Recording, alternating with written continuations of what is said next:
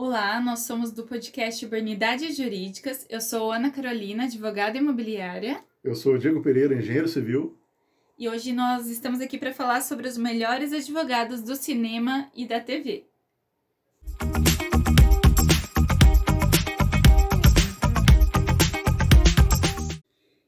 Se você curte assuntos imobiliários, urbanos e a relação com o mundo pop, não deixe de seguir nosso podcast e nos seguir no Instagram também. Nesse episódio, nós vamos falar sobre os melhores advogados da ficção, do cinema e também alguns advogados inesquecíveis da TV. O primeiro que a gente listou foi o Éticos Fint, representado pelo ator Gregory Peck no filme O Sol é para Todos, um filme de 1962 que é baseado num livro de Harper Lee e que se passa nos tempos de 1930. A trama gira em torno de Atticus Finch, um advogado de uma cidade pequena, viúvo, pai de dois filhos, sendo que um desses filhos é a Scout, a narradora do livro e do filme. A história se passa em uma cidade pequena do sul dos Estados Unidos na década de 30 no momento em que a segregação racial estava muito, muito forte, né? Um certo dia ele foi convidado pela justiça local para defender um homem negro acusado de estupro. E a partir daí sua família começou a sofrer certas represálias, né? Eles começaram a ser meio que perseguidos dentro da cidade por estar tá defendendo esse homem negro. Começaram a ser chamados de amante de negros, pessoas que andam com negros. O racismo ainda estava muito contido na sociedade, né, daquela época. A questão é que ele acredita na versão do acusado de que ele não cometeu crime nenhum. No julgamento, ele conseguiu provar por A mais B que o, o rapaz era inocente, que não cometeu aquele crime. E ainda assim, o júri acaba por condenar o rapaz pelo crime. Isso tudo porque o maior crime, do, talvez, que ele tenha cometido tenha sido nascer negro em 1930, né? É muito complicado. Ele já tem a pecha de ser culpado antes mesmo de ser julgado mais do que isso tudo, ele acreditou no cara e estava ali para fazer justiça. Dependente da, da sociedade que ele vivia, a justiça não deveria ver a cor da pessoa, né? Esse é um filme que é muito emblemático, principalmente nos Estados Unidos, e ele é mencionado em filmes como Suprema, que a gente falou no episódio anterior, na parte 1. O Juiz, que nós vamos falar em seguida, é um clássico e é mencionado por pessoas, advogados, que querem falar sobre a ética e a busca pela justiça. Uma pessoa que busca fazer o bem e buscar a justiça independente da situação, né? Não simplesmente pressupor que uma pessoa é culpada pelas suas características físicas, raciais, sociais, sexuais. O segundo advogado que nós selecionamos aqui para apresentar para vocês é Jake Taylor Brigance, um advogado interpretado por Matthew McConaughey no filme Tempo de Matar, baseado em um livro também. O filme é de 1996.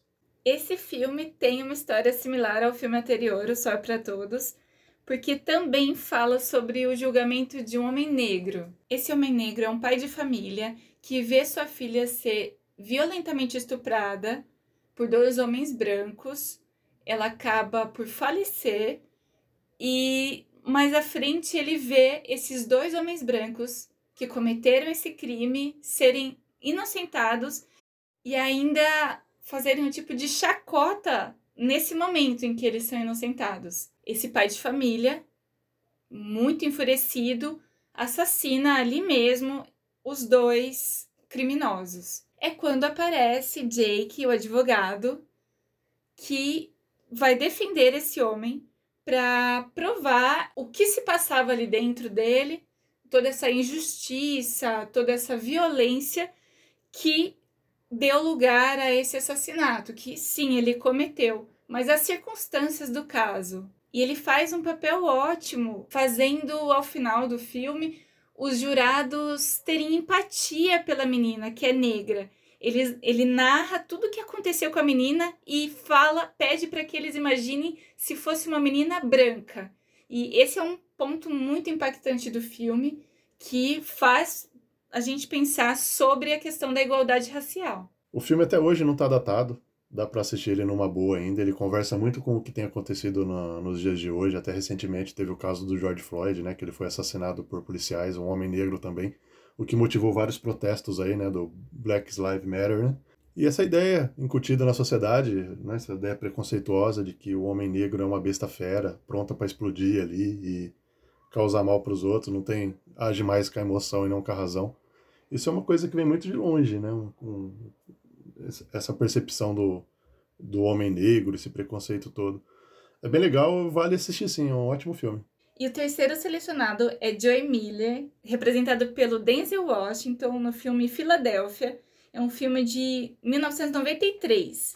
O filme conta a história de um advogado muito bem sucedido, trabalha por um escritório de advocacia. Inclusive, no, no filme, ele acaba de ganhar um, um grande cliente ali para poder representar, né? Ele descobre que tem AIDS e começa a apresentar alguns sintomas, aquelas doenças de pele que começam a aparecer, né? Aquelas manchinhas no pescoço, na, na face. E um dos sócios da, do escritório observa isso e, do, do, nada, alguns dias depois, algumas semanas depois, ele é mandado embora. E a justificativa é de que ele já não tem mais o perfil para trabalhar na empresa, ele não está rendendo o suficiente, ele não é competente o suficiente. Com isso, ele busca um advogado para poder provar que ele foi mandado embora por simples fato dele ter AIDS, dele estar tá doente, né? E a empresa, obviamente, vai trabalhar contra isso, falando que mandou porque a pessoa não estava rendendo mais o que esperava, mas ele, junto do advogado representado pelo Daisy Washington, tentam provar que não foi bem assim. Ele foi mandado embora por simples preconceito mesmo, né? Até hoje tem preconceito, imagina na, no início da década de 90, né? Que era considerado uma doença gay, né? Uma pandemia gay, uma forma bem ofensiva de se de referir a AIDS. E tudo gira em torno disso. Um dos argumentos que esse advogado bem-sucedido leva ao Joey, que é o Denzel Washington, é que fizeram uma simulação de um erro profissional, sumindo com papéis que deveriam estar na mesa dele e alegando depois que ele estava relapso por conta disso. E um detalhe importante é que o Denzel Washington, ele é homofóbico. Então ele tem que enfrentar seus preconceitos para defender esse homem e para mudar sua mentalidade. E assim também convencer os outros de que não podemos pré-julgar por conta da escolha sexual de cada um. O próximo filme traz o advogado Hank Palmer, interpretado pelo Robert Downey Jr., no filme O Juiz de 2014. Hank é um advogado criminalista que não tem uma forma muito ética de trabalhar. Ele costuma ser muito bom naquilo que ele faz, costuma defender criminosos do alto escalão e a história começa com o falecimento da sua mãe e com o retorno dele para a cidade de origem. Fazia tempo que ele não ia lá visitar a família, ele tinha problemas familiares e retornando, ele encontra aquele figurão que é o seu pai, que é um juiz local, que é alguém muito preocupado em fazer justiça na sua região. Ao mesmo tempo, esse pai é uma pessoa difícil, ele é durão, ele é autoritário e o filme vai tratar de falar da relação entre pai e filho e da necessidade do filho em ajudar na defesa do pai quando é acusado de atropelar e assassinar um antigo condenado que ele mesmo condenou a partir da sua soltura na prisão. A dinâmica entre pai e filho é bem interessante no filme. Eu achei que o Robert Duval tá muito bem como juiz durão ali e tal, que já tá na, no ocaso da vida, né? Tá inclusive doente no caso. E já o Robert Downey Jr. tá meio no modo Homem de Ferro ainda, aquele jeito meio de Tony Stark de atuar. Mas no geral o filme é muito bom também, eu achei bem legal e vale ser visto. E o próximo advogado é o Kevin Lomax, representado pelo ator Kenny Reeves no filme Advogado do Diabo, um filme também baseado em livro e que foi gravado em 1997. Temos aqui mais um clássico do cinema, O Advogado do Diabo, Keanu Reeves ele interpreta o advogado Kevin, que é um advogado bem ganancioso e promissor que mora no sul dos Estados Unidos. Ele é convidado para um grande escritório de advocacia de Nova York para mudar para lá e começar a representar uma grande empresa e representa vários países e outras grandes empresas também. Essa empresa é dirigida por John Milton, representado pelo Al Pacino no filme, que é um personagem bem excêntrico, né? E coisas estranhas começam a acontecer de repente, né? Algumas tentações começam a acontecer ali pro advogado do Kevin, né? Pro personagem do Keanu. A esposa começa a ficar meio atormentada por algumas coisas que vem acontecendo também, uns eventos bem sobrenaturais mesmo, né? Começa a ter uma pitada sobrenatural no filme ali. E os casos começam a ser cada vez mais escabrosos, assim, né? Ele representa um cara que é meio que um trabalha com magia negra e depois ele começa o outro cara que assassinou toda a família e tudo isso ele começa a se, se questionar na parte ética e moral do que, que ele está representando ali, né? Mas ainda assim ele vai, vai à frente. O advogado é bem ambicioso, ele meio que ele deixa as queixas da mulher de lado, que está meio muito atormentada ali, e toca em frente à carreira. Basicamente, Kevin, o advogado representado pelo Kenny Reeves, coloca acima de tudo, acima da família, acima da ética e da possibilidade dele estar tá soltando criminosos que molestam adolescentes em um segundo plano, já que o que mais interessa para ele é vencer, é chegar num patamar mais alto, já que ele é, como o Diego disse, muito ambicioso.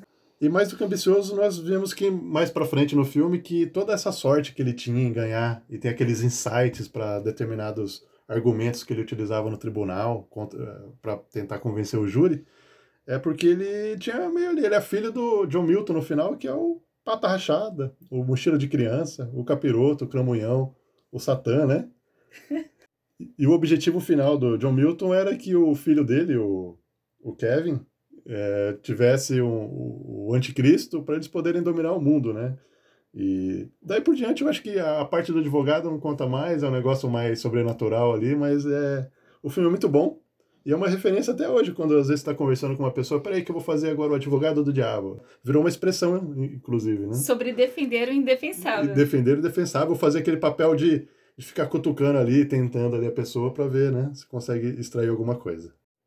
E o último entre os advogados ficcionais é Fletcher Reed, interpretado por Jim Carrey no filme O Mentiroso de 1997.